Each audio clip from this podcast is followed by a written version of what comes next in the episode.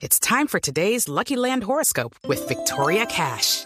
Life's gotten mundane, so shake up the daily routine and be adventurous with a trip to Lucky Land. You know what they say. Your chance to win starts with a spin.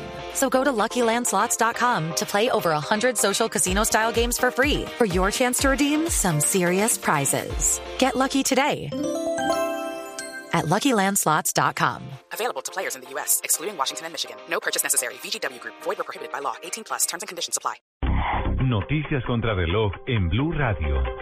3 de la tarde, 36 minutos. Las noticias, las más importantes a esta hora en Blue Radio. Las Naciones Unidas destacó la petición del presidente Santos de sumar al desescalamiento del conflicto armado un cambio en el tono del lenguaje en torno a las negociaciones de paz con las FARC. La ONU hace un llamado especial a la oposición en Colombia. María Camila Orozco. Tras el llamado del presidente Santos a desescalar el lenguaje y no llamar bandidos, narcos ni terroristas a los integrantes de las FARC, el coordinador residente y humanitario de Naciones Unidas en Colombia, Fabricio Hochschild, dijo que no se puede llegar a una paz sostenible si la guerra sigue en la retórica de los líderes de opinión del país.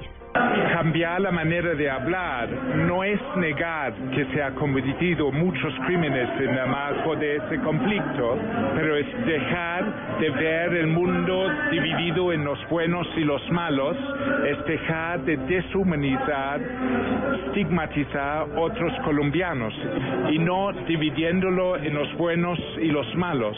Fabricio Hochschild dijo también que la estigmatización es un problema de las FARC al resto de la sociedad colombiana, por lo que pidió a gobierno y FARC moderar el lenguaje. María Camila Orozco, Blue Radio.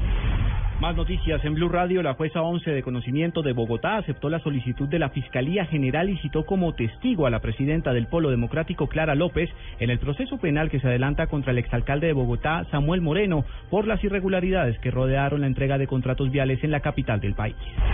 Después de 36 años de estar desaparecido y de haber sido dado como muerto por parte de sus familiares, el ciudadano chileno Pedro Gonzalo Larrondo Saavedra logró regresar al seno de su hogar gracias a la labor de un grupo de oficiales de Migración Colombia de la regional de Amazonas, quienes al conocer la situación del extranjero se dieron a la tarea de buscar la forma de repatriarlo.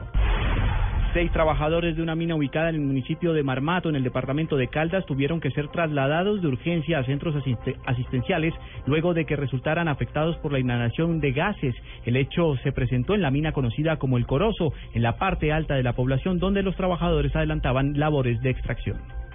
Y lo más importante en el mundo hasta ahora, la Fiscalía de Brasil informó que investiga al expresidente Luis Ignacio Lula da Silva por supuesto tráfico de influencias para beneficiar a la gigante de la construcción Odebrecht, involucrada en ese escándalo de corrupción en Petrobras.